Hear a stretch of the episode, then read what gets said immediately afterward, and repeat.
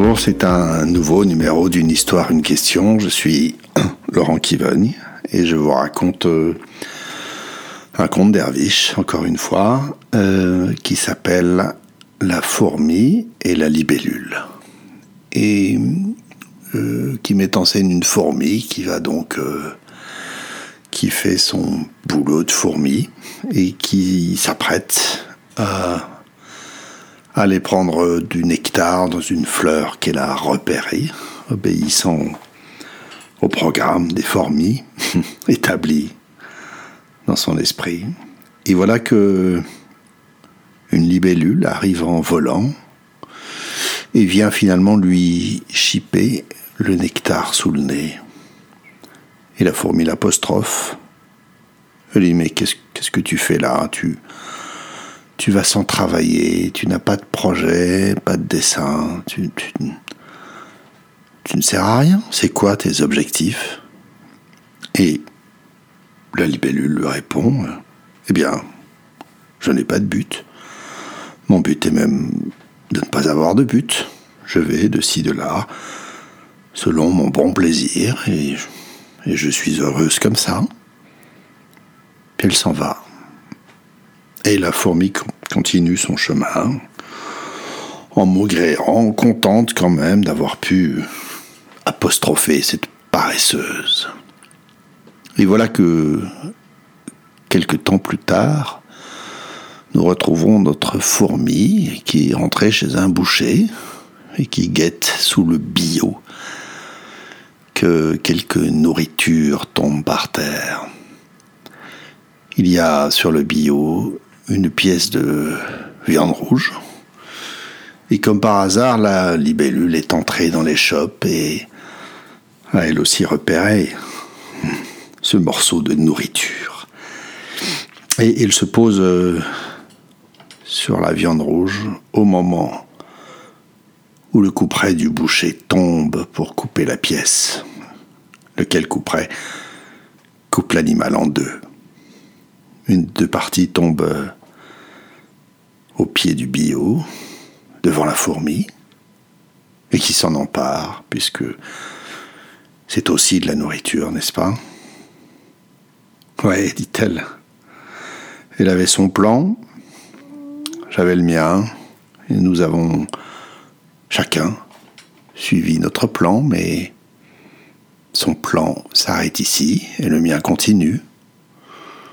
Ça prouve bien que la suffisance est éphémère et que le travail seul nous donne un destin. Voilà, c'est la fin de cette histoire où nous quittons notre fourmi et son, et son chargement de nourriture. Euh, faites une pause, n'est-ce pas, pour réfléchir à, à ce à quoi ça vous fait penser. Et, moi, j'ai d'abord une question pour vous. Est-ce que vous êtes plutôt fourmi ou est-ce que vous êtes plutôt libellule? Alors j'ai raconté cette histoire, c'est rigolo parce que ce soir euh, j'animais euh, un petit cercle qui s'appelle le cercle Oser le conflit, qui est constitué de gens qui ont, qui ont fait cette formation avec moi et qui désire euh, continuer la, réflexion dans la durée. Et c'était justement, euh, en fait, le, sujet de la soirée, le, conflit intérieur entre euh, travailler plus, travailler moins. Et on a travaillé là-dessus avec ce qu'on appelle un sociodrame, qui est une façon de, eh bien, de mettre en scène les réflexions plutôt que, que de partir sur des, des choses trop, trop abstraites. Et ce qui m'est venu et qui évidemment me revient avec ce conte, c'est que les arguments pour, euh, disons, travailler plus, en tout cas consacrer sa vie au travail, d'un point de vue personnel, hein, et, d'un autre côté, euh, travailler moins, n'étaient pas en opposition complète. En fait, j'ai eu le sentiment que